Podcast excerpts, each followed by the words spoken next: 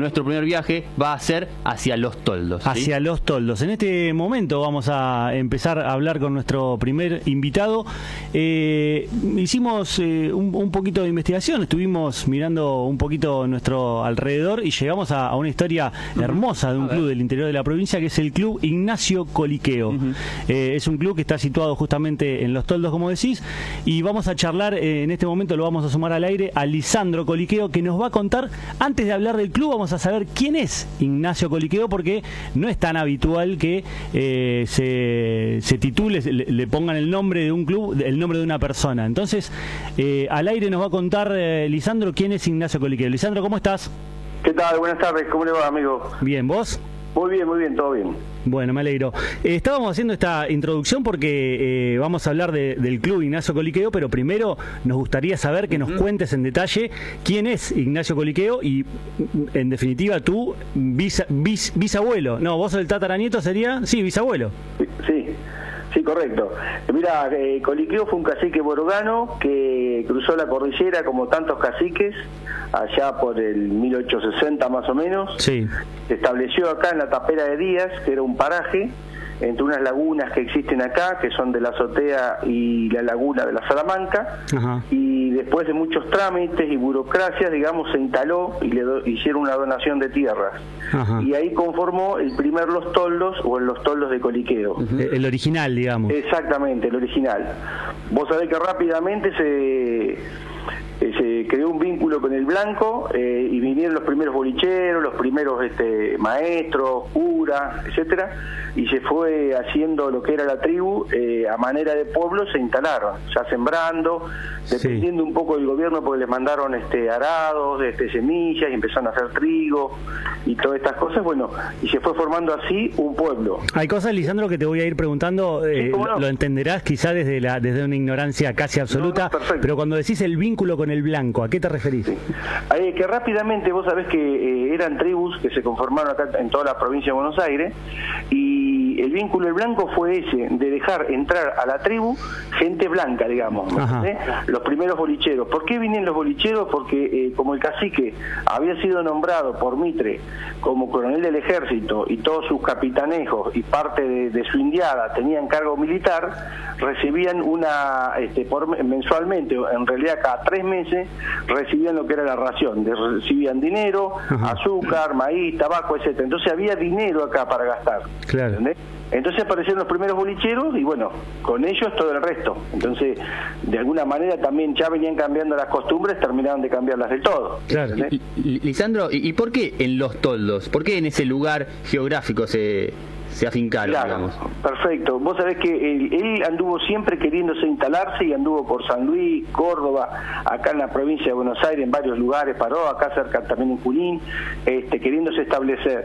Finalmente le dan estas tierras que él encuentra, es decir, su hijo, uno de sus hijos justo, que andaba maloneando por acá, se encontró con este lugar que le pareció lindo, digamos, de alguna manera, y se quedaron acá este, porque eran y el gobierno se las concedió porque también no eran unas tierras este, como más al noroeste de la provincia de Buenos Aires o sur de, Santa Fe, no eran tan buenas las tierras, son un poco arenosas. Y entonces se establecieron ahí. Eh, y me, imagino las negociaciones de ese momento, hasta donde puedas contarnos cómo, cómo era el diálogo con el gobierno, si había, me imagino, tensiones. Sí, sí, por supuesto. Un poco eran eh, todas las tribus desde la época de Rosas hasta, hasta la de Mitre y, siguiendo, siempre hicieron negociaciones con el gobierno, a cambio generalmente de cubrir la frontera. Acordate que el país llegaba hasta el río primero, hasta Casero, después hasta el río Salado y después eh, la Zanja Alcina y así se fue extendiendo.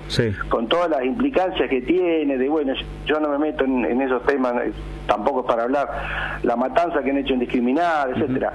Pero bueno, la cuestión es que muchos otros caciques también eh, quedaban eh, en estas tierras, por ejemplo en 25 de Mayo Rondó, etcétera, eh, Milinao acá en, en, Bragado, bueno, iban haciendo tratos y iban quedándose con, pedazos de tierra que le otorgaba el gobierno y era la manera de ir avanzando. Entonces muchas veces el gobierno lo convenía porque estábamos nosotros acá entre el Fortín, que era de Junín, y Julio de Bedia, que era eh, uno de los este, eh, policías, digamos, que andaba acá por la zona, que era pariente de Mitre, funda la ciudad de 9 de julio, Clasquén acá, Tres Lagunas, que se significa, acá a 60 kilómetros, entonces le venía bárbaro en, una, en un corredor de 100 kilómetros entre Junín y 9 de julio estaba los toldos con, con la tribu que además todos los estancieros de acá a la redonda eh, lo consideraban porque el cacique era un tipo muy amable, este, estaba dispuesto a la negociación y siempre pedía permiso en el caso de que tuviera que ir, no sé, a bolear avestruces o hacer alguna, algunas otras cosas que, que hacían este, entre las diferentes eh, tribus, viste, de acá, que eran parientes, porque se conocían todos, se casaban entre ellos, etcétera.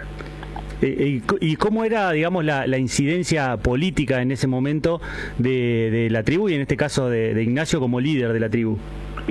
Mira, acá estaba en ese momento, eh, Coliquio había peleado en, en, Cepeda y Pavón, primero a favor y después este, en, en, contra de Urquiza. Se hizo muy amigo de Mitre, amigo de guerra en el campo batalla, y Mitre lo consideraba mucho. Cuando Mitre fue gobernador de la provincia de Buenos Aires, eh, por supuesto los contactos, las cartas iban y venían y algunos encuentros. Inclusive el cacique fue varias veces en tren, eh, porque se iba hasta Moreno y Moreno se tomaba el tren a Buenos Aires, me lo que estoy diciendo, para negociar con los títulos de, de estas tierras. Entonces iba, y Mitre siempre lo atendió muy bien, realmente los Mitres se han comportado con la tribu, este, es decir, han cumplido el pacto como lo cumplió Coliqueo, claro. lo, que, lo que se había pactado. Entonces este, las negociaciones no fueron tan duras, digamos, sí, de viajes, de ida y de vuelta, porque Mitre les entrega las tierras, pero después por la legislatura provincial, Adolfo Alsina, el 2 de octubre de 1862, eh, le otorga la donación de las tierras y ya queda a nombre de Coliqueo, Ignacio Coliqueo y su tribu. Claro. Esa tierra, vos sabés que no estaban, estaban entre, ya te digo, entre Junín y 9 de julio, y después uno de esos bolicheros, don Electo Urquizo, muy amigo de Ignacio, a tal punto que tenía el boliche en la casa de Ignacio, porque Ignacio Coliqueo vivía en una casa que le había hecho el gobierno de material, eh, funda en Los Toldos Nuevos, que es el actual Los Toldos, que es donde estamos hoy nosotros. Claro. Eh, y la denominación de los toldos tiene que ver con la manera en la que vivían ahí, ¿verdad? Exactamente, con los toldos de coliqueo, es decir, vivían en, con toldos que se hacían de cuero. este, después cuando se asentaron ya empezaron a hacer casas de barro, casas de chapa y algunas de material. Eran los toldos de Coliqueo, como eran los, toldos de Calfucurá, de, los toldos de Yanquetrú, etcétera, ¿eh? porque vivían en toldo. Ah, ah, claro, claro, claro, exacto. ¿Y, cómo es, eh, qué, qué, significancia tiene para vos eh, esta herencia, este linaje, y en definitiva ser pariente directo de una persona tan importante y tan influyente? No, sí, se imagina que el orgullo para, por lo menos para mí, es grandísimo. Admiro y yo estudio toda la historia del cacique y de sus hijos que fueron los, los otros dos caciques que le sucedieron. Eh, ¿Cómo, es la, ¿Cómo es la sucesión, digamos? ¿Es natural, digamos, el, claro, hijo del cacique? Eh, natural, porque el cacique Coliqueo este, muere eh, con la rodada de un caballo, una vuelta que, que estaban jugando para un 25 de mayo, acá, decir, para una fiesta patria. Sí. se cae del caballo y queda herido de muerte. A, los 85 años, ¿verdad? más o menos, sí, sí. Este, a él le sigue su primer hijo, que era Justo. le seguía Simón y le seguía eh, Antonino, sus tres hijos que habían estado con él en todos los combates, en todas las negociaciones. Claro. Yo desciendo de Antonino, del tercer hijo varón, que no, no, fue cacique, no quiso serlo.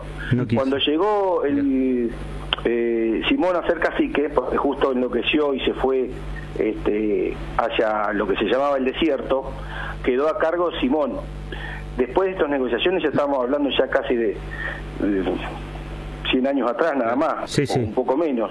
Eh, Antonino no quiso ser cacique y se quedó acá, pero Antonino ya de chico había estado en la batalla de Cepeda y Pavón con 10 años, lo dice la historia, está en el Archivo Nacional de la Nación y ahí en la provincia, eh, combatiendo. Y este hombre fue a, lo mandaron a Buenos Aires a estudiar, entonces eh, sabía leer, sabía escribir y había hecho como hasta un séptimo grado de esa, de esa época donde se aprendía de contabilidad, letras, un montón de cosas. Sí. Eh, y eh, Antonino fue un negociador después de lo que quedó de la tribu. Perdona, me dijiste la pasada, eh, justo en lo que se fue al desierto, contame algún detalle más de esa situación. Claro, sí, ¿sabes qué pasa? Que yo te quiero resumir porque como es mucha historia. Sí, sí, lo entiendo, lo entiendo. Palabra. Eh, no, había un conflicto real entre, viste, si somos de los, si estamos con los blancos, negociamos con los blancos o estábamos con los indios.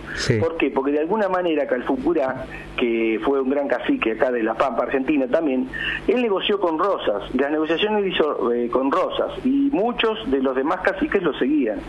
Al perder Rosas ahí en Casero, eh, Calfucurá se queda sin su padrino, digamos, entre comillas. Entonces quedaba Calfucurá, que era un tipo muy astuto, muy vivo, dijo, no, la tierra del indio al indio, entonces bueno, los indios vamos a pelear contra los blancos. Sí. Coliqueo para ellos ya estaba establecido acá, era amigo de Mitre, venían este, cuando pasaban acá este, el regimiento de alguna manera, eh, había un cantón más, o menos cerca, se quedaban acá. ¿Ya era coronel del ejército todavía? Ya era coronel del ejército, te imaginas. Y además tenía su palabra y le inculca a sus hijos antes de morir este, que había que ser y defender a la patria y cumplir con todos los tratados que se firmaron. Sí. De Coliqueo no sabía, nunca aprendió el, español porque hablaba el mapuche o el castellano y tenía un sello que le habían dado que lo identificaba, un sello que le habían hecho en Buenos Aires, con la característica que Ignacio está escrito con Y, así que nosotros le escribimos con Y, a Ignacio Coliqueo. Y, entonces justo, perdón, justo, se fue con Calfucurá este, y se llevó parte de la tribu. Este, entonces se va al desierto. Acordate que de, la Zanja Alcina para allá en un momento era el desierto, el Río Salado para allá era el desierto. Entonces se va a juntar nuevamente con Pincén y, otra, y otras tribus que se habían juntado para hacer los malones. Este, y acá queda eh, Simón, que era el segundo hijo, quien toma la posta y, es nombrado eh, cacique. ¿Y hoy cómo está organizada la tribu? Mira, hoy la tribu, después de mucho tiempo, este, por eso está la historia de nuestro club, eh, está despoblada directamente. ¿eh? Han quedado muy poca gente por diferentes cuestiones, la gente se ha venido del pueblo ¿eh? para mejorar, otros porque vendieron sus campos, otros los mal vendieron, otros los estafaron, es decir, no escapamos a la a lo que pasa en cualquier otra parte de la Argentina. Entonces la, tribu quedó despoblada de dos mil y pico de personas que vivían, asentaban en diferentes eh, campos, diferentes chacras, prácticamente no queda nadie viviendo. Somos muy pocos los que estamos ahí. Yo vivo en la tribu, eh, eh, a dos kilómetros del pueblo, pero estoy en, el campo de la tribu. entonces, bueno, se despobló también, ya te digo, por diferentes circunstancias y la cantidad es decir, la vida social de la tribu, los diferentes boliches que había, los centros de reunión que existían, los grandes bailes que se hacían, fueron desapareciendo. Lo mismo pasó con los clubes que estaban en la tribu. Bueno, no cortes, Diego. Eh, Lisandro, perdóname, quédate eh, en el aire que vamos a sumar justamente para hablar del Club Ignacio Coliqueo a Diego Zabalza, el actual eh, presidente del Club de los Toldos. ¿Cómo andas, Diego? Buenas tardes, Federico. Mucho gusto. Muchas gracias por por hacernos llegar a tanta gente lo que es una ciudad como Los Toldos y nuestro en particular nuestro club y escuchándolo atentamente a Lisandro que, a, mí particularmente y a nosotros nos encanta y que la historia tiene que, decirse y, y quedar plasmada. Muchas gracias para vos también por difundirlo. Contame, Diego, eh, ¿qué, significa llevar toda, eh, en un club, llevar todo este arraigo y toda esta historia eh, tan importante y tan, tan densa, tan pesada? Bueno, nosotros somos un club eh, joven, tenemos 36 años de, de, nacidos. Eh, habrá contado Lisandro que ha sido una aglutinación de todo lo que eran los, los clubes o los equipos que, estaban en la tribu. No, no lo abordamos eso, así que podés contarnos con detalle. Él, él, él, seguramente memorioso y estudioso, eh, sabe mucho más, eh, no quiero faltar el respeto ni nada. No, no, no. Nosotros eh, terminamos siendo coliqueo para aglutinar a todos los, clubes y en honor de toda la gente de, la tribu, como decía Lisandro. Eh, nosotros estamos también en el terreno de la tribu, estamos a cinco cuadras de donde empieza la tribu, a cinco cuadras, en lo que es el cuartel segundo. Está emplazada nuestra cancha, nuestro predio, eh, lo cual empezamos, hemos crecido, tenemos la cancha, tenemos ahora un predio de entrenamiento, tenemos un salón, vestuarios, cantina, y bueno, como decía, eh, nos hemos unificado, han ido desapareciendo los, los, clubes y los equipos, más que nada había equipos también acá, eh, hasta que quedó un equipo de allá, primero quedó la pradera de resplandor, después quedó resplandor solo, que, que dejaron entrar acá a la liga y en el 81 salió campeón. La equipos de fútbol, ¿no? Cuando decimos equipos hablamos de equipos de claro, fútbol. Claro, claro, equipos de fútbol, equipos de fútbol. Eh, quedó Resplandor y el primer equipo que entra de Coliqueo fue el último de Resplandor. Ajá. Así, pero ya entrando en el 84 eh, como Club Atlético Ignacio Coliqueo. Bien, eh, me imagino que, intentan trabajar y, y eh, inculcar y trabajar sobre los valores eh, que, dejó Ignacio Coliqueo. ¿Cómo, cómo lo hacen internamente con, con, los chicos y con las personas que van habitualmente al club? Bueno, nosotros en particular tratamos primero de...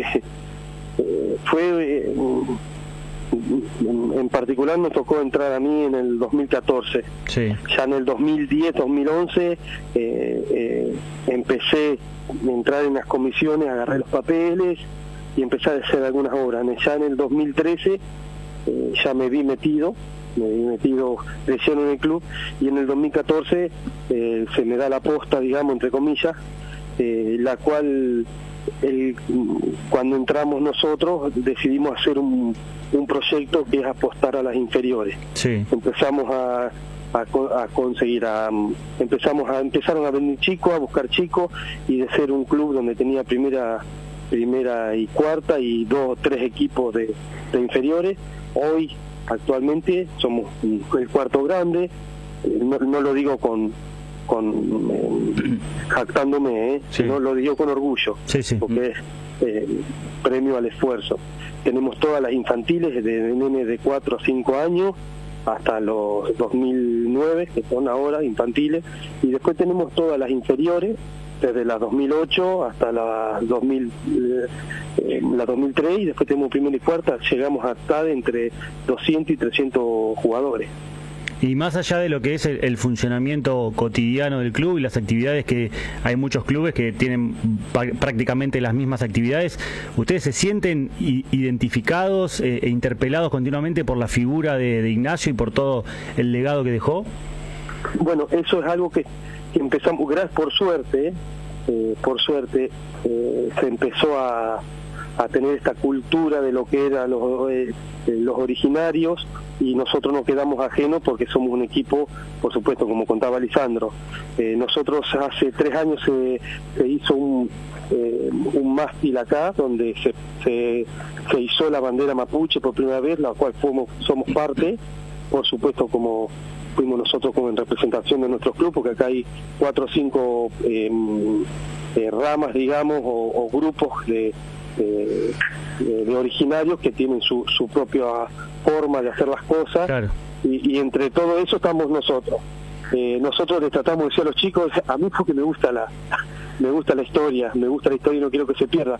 Es difícil eh, hacerles entrar a los chicos, son capaz que están un poco medio eh, distraídos, digamos, para claro. de alguna forma.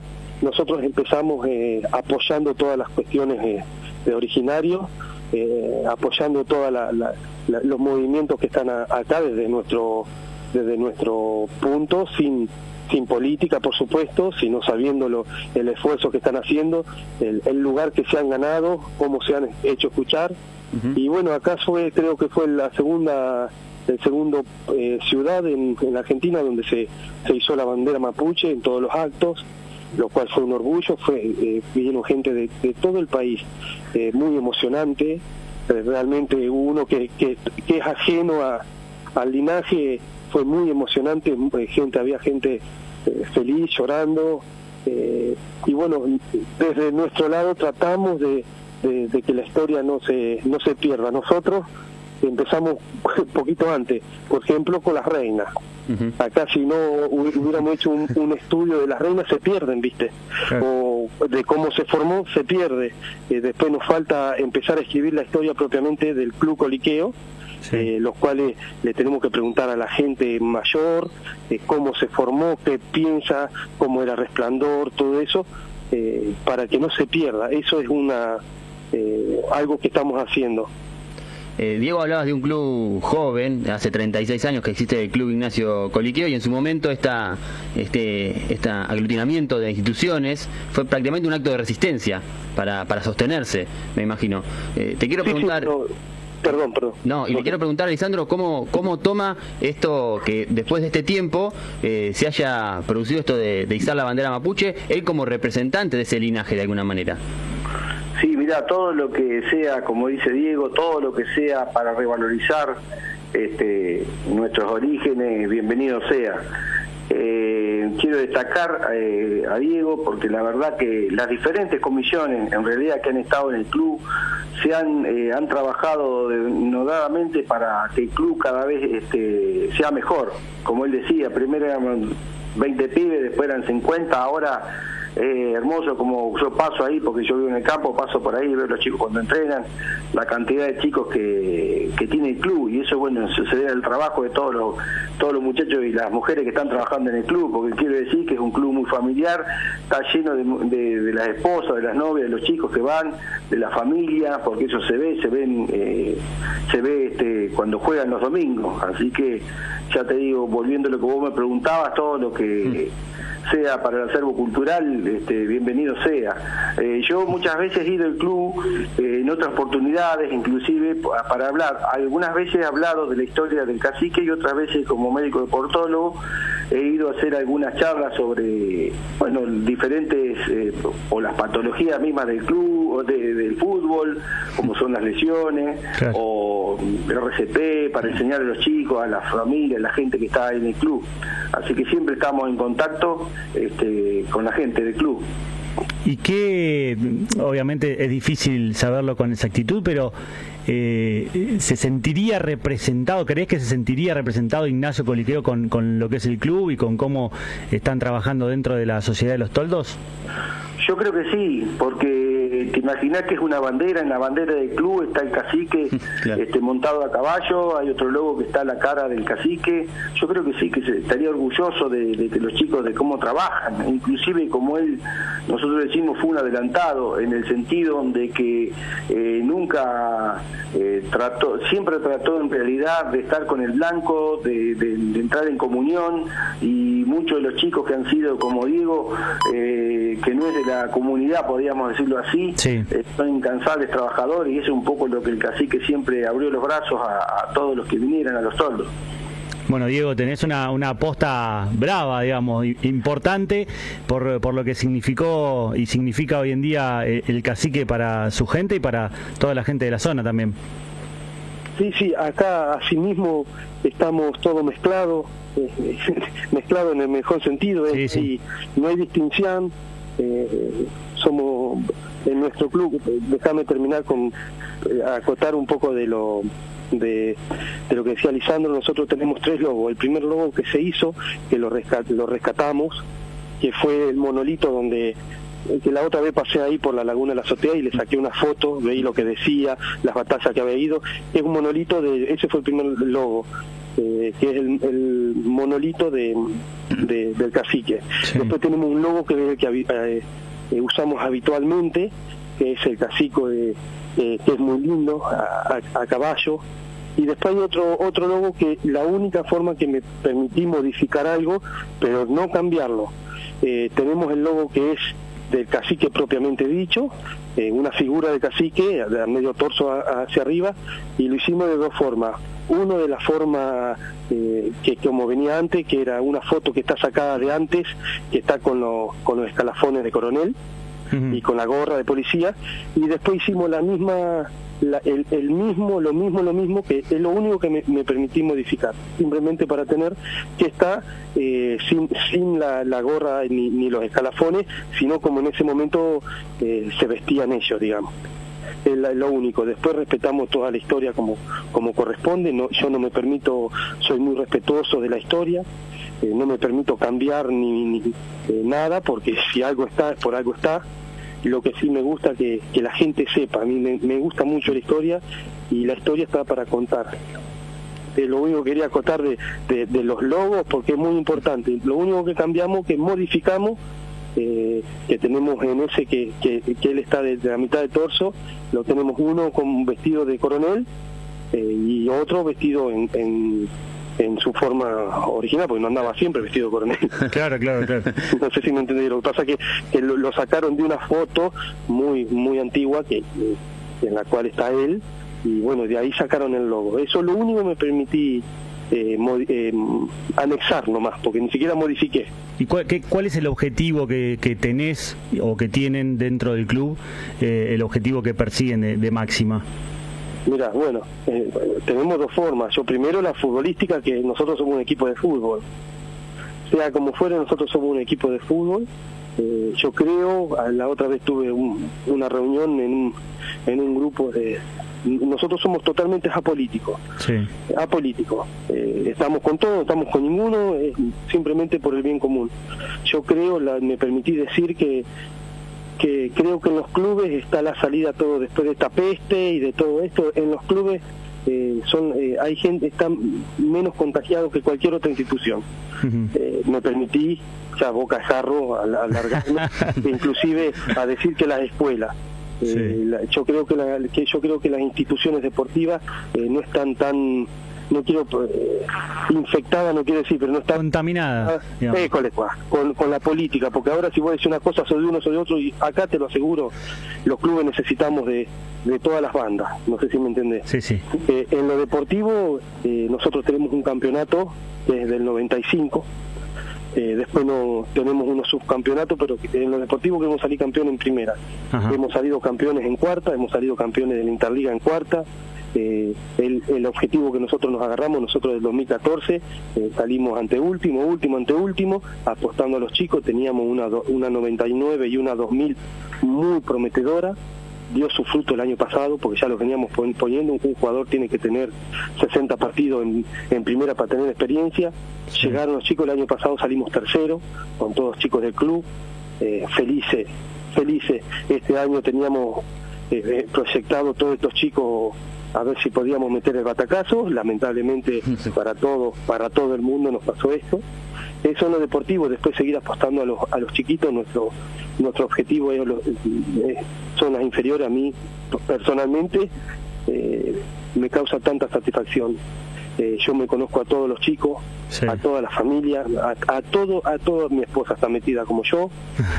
Está metida totalmente se conoce a todos los infantiles a toda la familia como decía Lisandro es un, un club muy familiar en los WhatsApp tengo la suerte de estar en todos los grupos eso no es, y sobre todo los más grandes, que eso habla bien de, de, lo que yo contesto, eh, las cosas contesta el presidente, sin sin sin darme mandarme la parte. Sí, sí, sí, y, en, y en lo, en lo a mí lo que quiero es la, la historia, estoy con las reinas, que conseguimos todas las reinas porque había algunos desfasajes.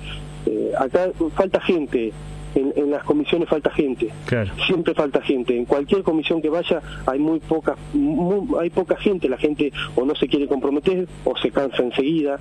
Eh, falta gente, falta gente en los clubes, falta gente en, en, volei, falta gente en las ligas, falta gente que se comprometa, la, la gente a lo mejor no cree.